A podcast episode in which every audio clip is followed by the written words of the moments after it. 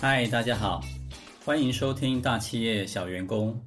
这是一个由 Chester 和 Eugene 共同主持的节目。节目的内容透过小小员工在人生的各种遭遇，以轻松的角度分享各种观察与体悟。大企业小员工是一个充满知识性并追求共同成长的频道。希望我们能够透过各种知识的分享，避免陷入工作或人生的误区，一起建立并享受理想的人生。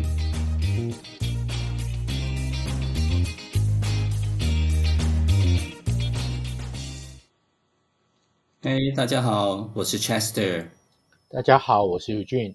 那我们今天要讲的主题是有关海外工作的经历分享。哎，对，这个我跟 Chester 都各自有一些海外工作的经验。那我们两个出访的国度很不一样啊，我是在亚洲新加坡。那 Eugene，你在美国之外，后来回到亚洲，你又到处飞啊。我们一起工作，我其实也不知道你那时候飞来飞去到底在忙些什么，所以利用这机会，我们也刚好来了解一下你过去那些有趣的经历。对啊，因为想到近年来的年轻人可能在台湾这个大的就业环境没有那么好的情况下。呃，对于海外工作的一个期望越来越高，所以也想分享一下我们过往在海外工作的经验。那我想一开始大家会比较好奇的是，我们怎么会选择一个工作是在国外？那尤俊你要不要说说你的状况？呃，我的状况其实反而比较简单，我就是呃在台湾工作一段时间以后，然后到美国念书，念完书以后就在当地找到工作，这是我呃第一个海外工作的经验。那后面回来台湾以后，后来又从台湾外派到香港跟内地，这是另外一段海外工作的经验。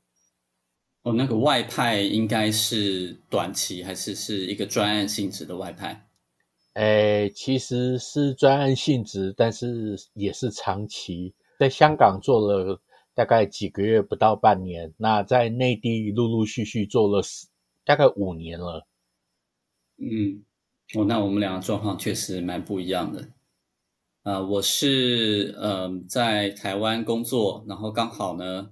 有一个呃，在亚洲总部的一个工作机会，那跟这边的副总呃 interview 以后，他就邀请我到亚呃亚洲的总部在新加坡，所以我比较像是公司内部的内转。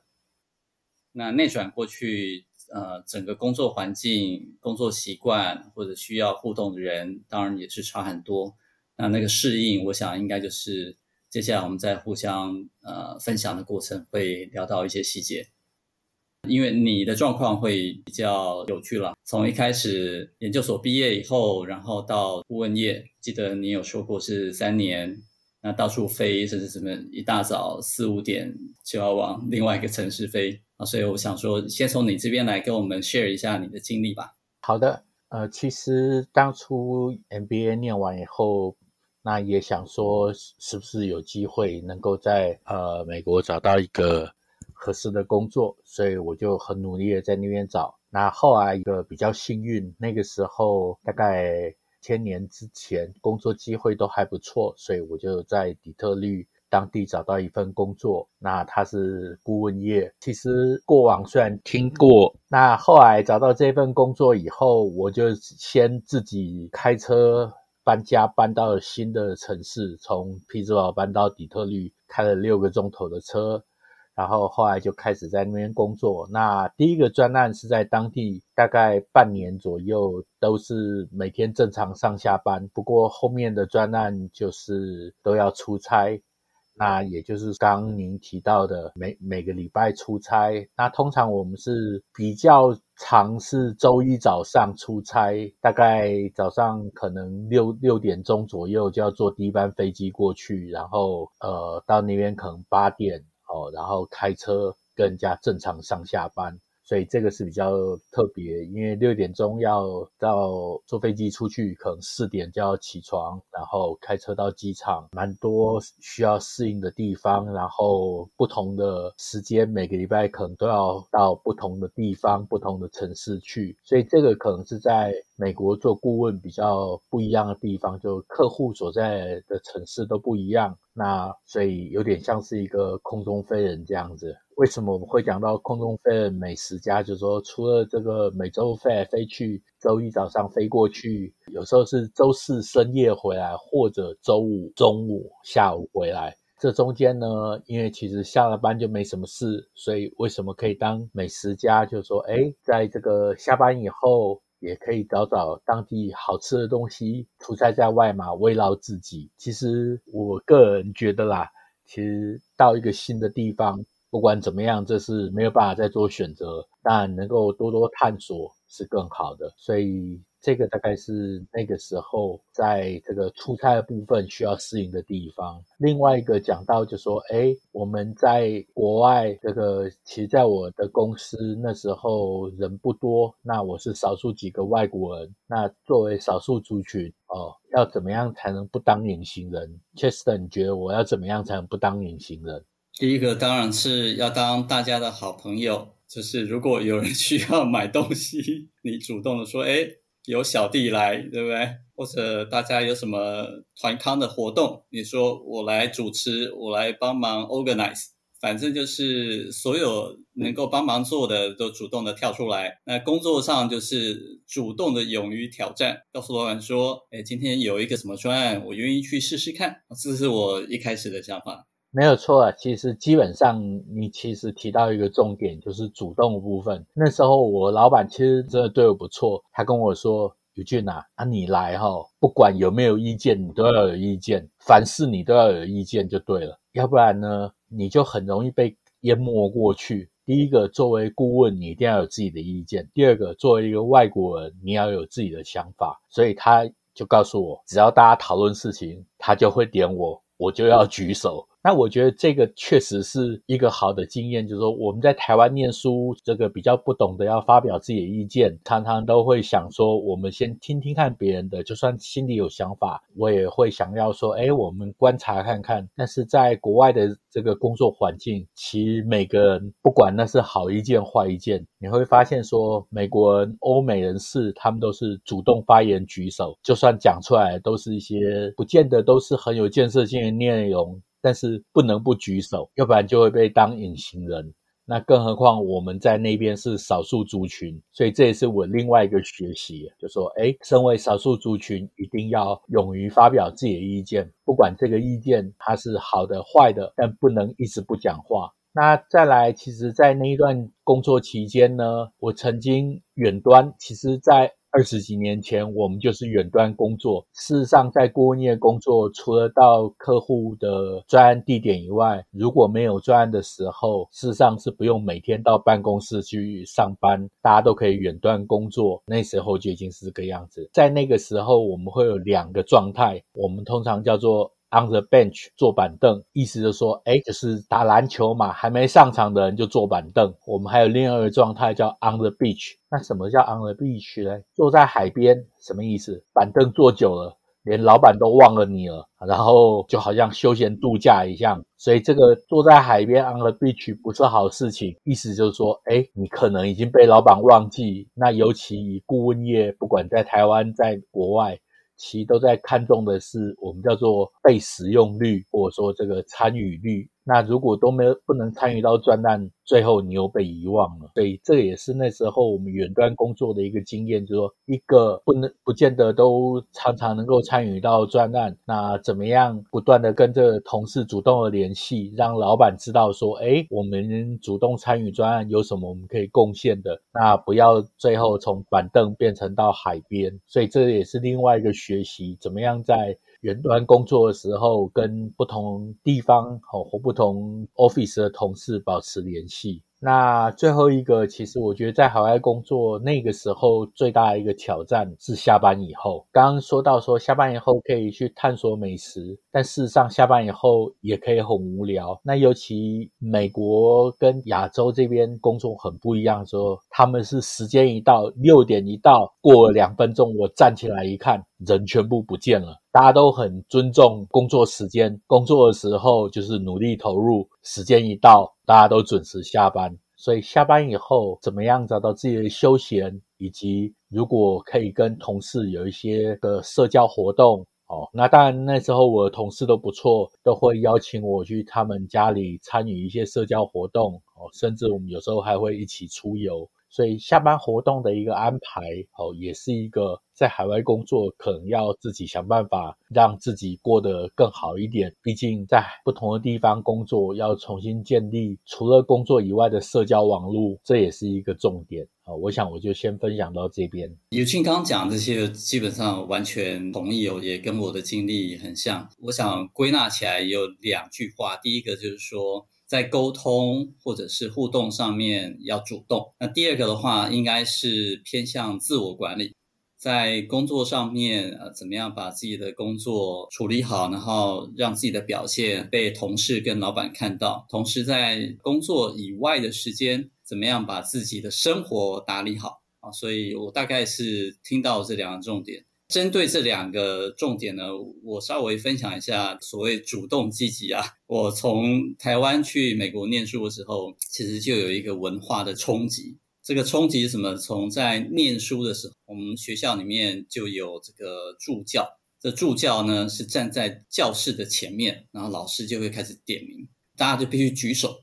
所以助教是干嘛？助教在记说，诶，是哪一个同学？发表什么意见，然后他发表几次？那所以常常呢，老师一问问题啊，全班大家都在举手，而且是举不停。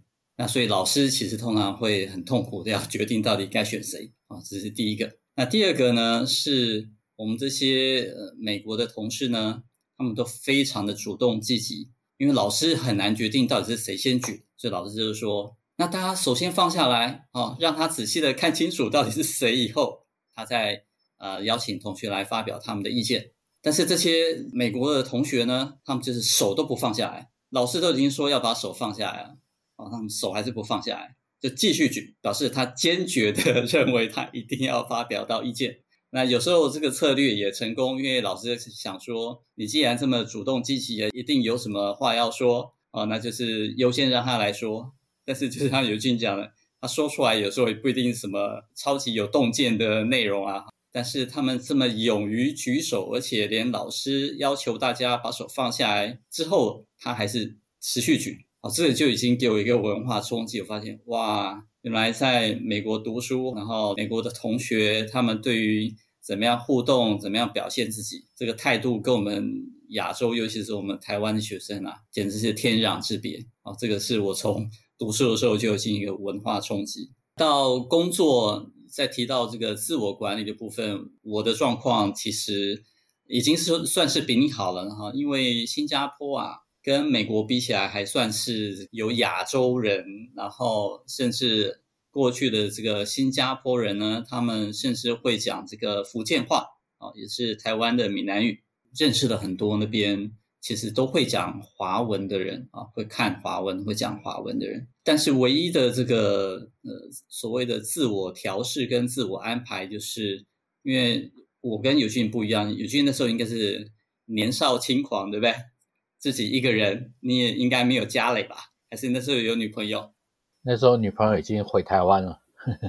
那基本上还是女朋友。那我的状况就差很多啊，我是结婚已经。十几年，你看，然后接下来因为亚洲总部有这么一个工作机会，跟老板来谈了以后，哈，他邀请我过去，所以我基本上如果讲一句比较严重一点的话，就是这个离乡背井之外，在这个抛妻弃女啊，因为我是女儿，然后一个人在那边，所以怎么样跟当地的同事相处，然后下班以后的生活应该怎么样规划，这个又是另外一个挑战。那我的做法很简单，啊，因为我等于算是外来的同事，到了一个新的地方，就利用我这个特殊的身份啊，我帮大家争取。到了下班时间呢，或者说，哎，这个工作差不多了，或者没做完，我计划什么时候做完，然后我就跟大老板说，哎，老板差不多喽，该下班了。然后同时我就主动的邀请其他同事说，哎，大家这么辛苦啊，我们讨论了一整天。那是不是大家一起走啊？所以这些同事啊，看到我起身，其实都蛮高兴的，有帮他们设出一个时间，说，诶，大家可以下班喽。所以在平常跟他们相处很好。那第二个是因为我自己一个人在新加坡，所以我就利用打羽球的这个习惯呢，会邀请我们小组的同事一起跟我去打羽球，然后我也会邀请其他组别的这个同事。一起去打，所以我一个礼拜工作五天，我应该有打到，在工作时间有打到三天，然后再加上六日，啊，所以我一周可以打到五次的羽球。我替大家树立一个工作跟生活应该要平衡，那同时也保持大家持续运动的习惯。而大老板听到我们有这样一个规划。哦，也都欣然的接受，而且呃，希望我们大家好好的一起相处哈，然后也对身体有帮助。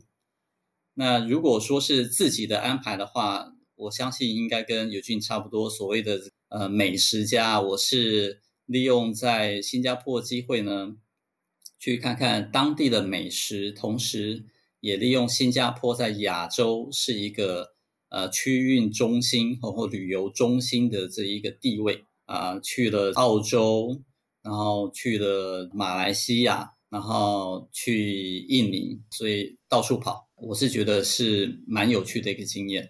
那你要不要再多说说看，你在新加坡当初是怎么样一个动机啊？然后给自己设定怎么样一个目标，在新加坡工作的这几年？那我先说说我自己蛮不一样的经历，因为我是公司的内转。那这个公司内转的机会怎么发生呢？是因为呃，我在策略规划部帮呃其他的部门做一些策略规划的过程啊，在其他部门呢就认识一些好朋友。这些朋友在过去工作的互动上面，他们觉得，哎，Chester 这个人做事也蛮积极认真。那刚好他们的部门有这么一个工作机会啊，所以这个其他部门的这个好朋友主动啊跟我说，哎，有这么一个工作机会哦。那同时也帮我跟他们的大老板。做推荐说，啊，他认识我，然后从过去的这个工作经验里面呢，啊，发现我是一个怎么样还可以相处，那工作出来所交付的成品啊，也有一定的这个质量，那所以我才有机会跟呃跨部门的这个 VP 副总的这个大老板做了一个呃 interview。那做了这 interview 以后，因为这个区啊是开在呃亚洲区的总部，为什么会开在那边？是因为呃，新加坡政府啊，给我们这些国际的企业呢，有一些税负上的优惠，而这个优惠的交换条件是在新加坡的亚洲中心呢，必须设定有一定资格的人员，这个资格还有分是不同的职级啊，人数应该要多少，然后所以就会发生呃，需要从台湾这边啊，呃，邀请适合的同事。然后到新加坡去工作，这个是我比较特殊的经历。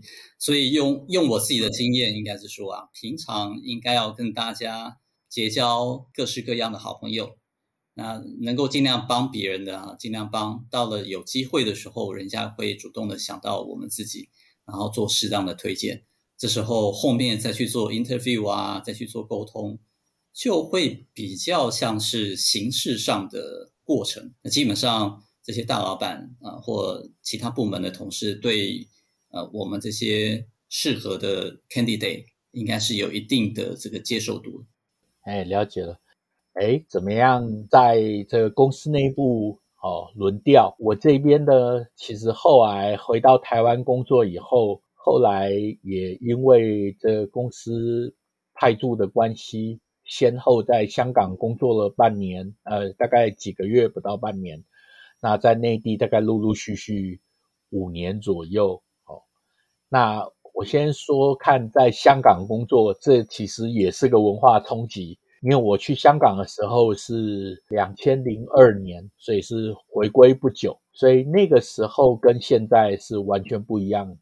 那你一定想说，香港跟我们同文同种，何来文化冲击？那事实上，当初去以前，我也是这样想的。诶，这应该很简单，大家都跟我们讲的差不多。那事实上，其实在回归初期呢，会讲普通话的人，呃，一般是高级文员比较多。那像这计程车司机呀，啊，或者说一般市井这个餐厅的这些工作人员，事实上。会讲普通话的人，在那个阶段，在那个时代还是比较少的，所以我的第一个文化冲击就是，我连怎么回家，好，跟这个计程车司机报地名都有难度，哦，那时候我还写了一张小卡片，好，直接就把这个酒店名称还有这个地址，我每次要去的地址我都先写好，哦，因为我发现。那个时候真的广东话也不好，英文解释他也不见得都听得懂，所以第一个冲击确实是语言，这也是我始料未及。说，哎，在香港这个语言也是个障碍。那事实上，在那个时候，在香港，后来我发发现这个问题以后，我就在那边开始学广东话。这个第一个。我也要听懂别人到底在讲什么。第二个，我也要跟同事更亲近一点。那虽然那时候我的专案，呃，是在中环哦，然后这个不管办公室在置地广场，或者是个呃客户在香港中银大厦，事实上讲普通话的人虽然多，但是呢，他们每次要讲什么关键的事情的时候，他们就在旁边开始讲广东话啊，所以也逼得我只好开始学。那那个时候，其实专案上面还有一些同事是从内地来，有些同事是从马来西亚、新加坡 office 过来。那事实上，除了香港本地的同事以外，我们其他人会讲普通话。那你刚刚提到新加坡来的同事，确实。他们会讲这个福建话，所以好在我们还有其他沟通的管道。但是那时候确实在香港普遍都讲广东话的一个环境下，我还记得有一次客户这个从这个内地来的一个主管啊，看到我还好高兴，还特地把我拉到旁边去说我要同你倾一倾。那我想说，诶，为什么要跟我讲？我要跟你讲一讲，那我想说要讲什么啊？我们可以讲普通话，让他们听不懂啊。那所以这语言确实在那边啊造成一些隔阂，但是也让我哎有这个动机，非得要学一点广东话。最起码啊出游的时候，我到现在为止都还记得一句，出游一定要记得一句，叫做厕所在哪里？没错，七首海滨狗，厕所在哪里？一定要知道。所以那时候真的，一开始以为做这个专案很简单，哎，不是大家都同文同种，后来发现光是语言也是一个障碍。当然这是早期啦，现在香港我想普通话讲的比例很高了。那另外一个在香港我受到的冲击就是，我就讲说他们都衣冠楚楚。那香港跟我们台湾很大不一样的地方说，他们非常注重门面。我还记得那时候我刚到不久以后。发现我们这个专案上所有的年轻同事，每个都穿的都是名牌的西装，不夸张，真的都是叫得出牌子的。那时候我还记得，过了三天以后，我有一天把我们比较资深的香港同事叫到旁边，问了一下，哎，他们薪水都多少钱？那想说，为什么他们都穿这么好的西装？简单讲，都穿得比我好啊。我们台湾比较少在穿。穿西装、穿正装是一定的哦，在这个上班一定是西装领带衬衫，这个是一定。但是我们很少是穿这个名牌的西装去上班。那他就告诉我说，其实在香港啊，就是非常重视这个。那他说，如果你穿得不好，人家就会觉得你混得不好，第一个可能就不见得会认可你。所以在香港比较不一样的地方，说非常重视门面。那不管是西装啊，包括他们的这个仪容，也都打理得非常好，所以这是另外一个，我想跟我们在台湾比较不一样。说，哎，台湾可能大家会觉得说舒服就好，那香港呢，其实很重视别人的看法，很重视别人的认可，那它步调是比较快的，所以这是我那时候在香港面临比较大的冲击，就是说，哎，他们的大家都讲说拼搏精神、节奏快，这确实感受到。他们走路大概都是比我们再快个五十 percent。走路你，你在中环，我想到今天应该都是一样。你在中环，在金中中央商务区，那走路的速度呢，都跟我们在台湾是接近小跑步的那种感觉。那这就是这为什么鼓励大家到海外看一看，看看不同的环境。外国月亮不一定比较圆，但是香港确实它的一个办公节奏。啊，整个生活的步调比较快。那当然，另外一个，他们地小人狭，也逼得他们必须如此。我记得第三个冲击就是，我那时候一到的时候，发现我常常要抬头仰天长啸。那为什么要这样呢？因为香港的居住的这个住宅大楼，动辄都二三十层，所以我每到一栋大楼都要抬头往上看，所以就常常几乎我到一个地方就要抬头往上看。那所以很多人说香港人都住在鸽子笼，我想这也是他们为什么都会更加积极主动、更加的一个拼搏的精神，这样的一个压力确实是存在的。哎，有俊，那最后你谈到你在美国工作三年，最后怎么会决定要回来？是不是可以跟我们分享一下这最后的心路历程？这个。其实就很简单，刚你也提到了，那时候我在美国工作，事实上第二年，大概第二年吧，第二年之后就跟那时候的女朋友是在东岸跟西岸了，但是最起码还是在同一个国家，那有空还可以飞过去看一下。后面呃那时候女朋友回到台湾，那就分隔得更远，那时差也比较多，所以后来经过两年后，虽然那时候我老板。也有帮我办这个身份，办 PR 永久居留权，但是那时候想一想，还是决定回来台湾寻找工作机会。毕竟分隔两地难以持久。不过最后事实证明，回来以后也是没有办法持久，这又是另外一件事。对，这个人生呃规划赶不上变化的另外一个例子。我这边听起来跟你是差不多，我我也是去新加坡。我第一年就申请 PR，就是永久居留的这个权利。但是很多同事都劝我说啊，不要这么早申请，因为新加坡政府呢，它基本上规范的比较严，他希望你待个两三年以后，看到你有留下来这个意愿跟能力以后再去申请会比较容易。啊但是我想说，因为我女儿在读大学，如果不尽早申请的话，我移到新加坡，然后让她可以有不同的接触的机会就。可能会消失，所以我还是试着去申请这个永久居留，但是发现新加坡政府真的非常严。哦，第一年申请以后就把我打下来。那在接下来经过两年，最后也是因为跟家人这个互动，我还是希望到新加坡工作以后，啊、既然没有计划在那边长久的居住下来，那最后还是毅然从。呃，工作、家庭，然后生活各个方面的考量，决定说从新加坡再转回来。是的，其实，在海外工作，你刚刚提到一个重点，说在海外工作，其实除了工作本身以外，同时接下来可能要考虑的就是移居乃至于移民。那也可以就着呃，不管你刚刚提到，或者是我们过去的经验，就说。哎，你可能开始从海外工作作为一个敲门砖，先看看自己对于当地的一个适应力怎么样，那然后再来看看自己适不适合在这里继续待下去，或者未来在这边的发展的机会。我的最后一个经验就是这个五年都在这个内地工作，那这个又比较不一样，说在内地工作呢，事实上也算是同文同种啦。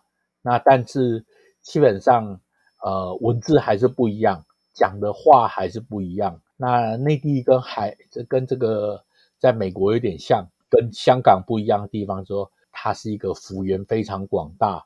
所以呢，我在内地的这几年呢，又开始了我的空中飞人啊。不过这一次不止空中飞人，早期在深圳的时候，我每周一还要赶船班，从香港坐船过去。我最记得那时候，每周一早上坐船坐到深圳蛇口，大概就是中午了。所以这个就是这个在内地工作，第一个幅员广大，所以出差坐飞机的几率又再度提高。那第二个就是说，因为幅员广大，就可能要适应不同地方东南西北不同地方的人他们的一个习惯。北方人或者说东北人，他可能就比较豪爽，比较粗犷，比较不拘小节，比较直来直往。然后南方人啊，像我们一样，可能就比较婉转，然后讲话不见得都能够这么直接。所以这也是另外一个。那当然，方言的部分，那其实，在大陆，在内地讲方言的问题，比较不像当初在香港这么大。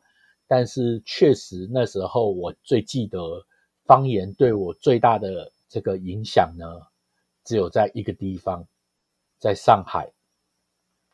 在上海呢，其实如果你要长久在上海工作，一定要学会上海话，因为他们只要要讲什么重要的事，就开始讲上海话。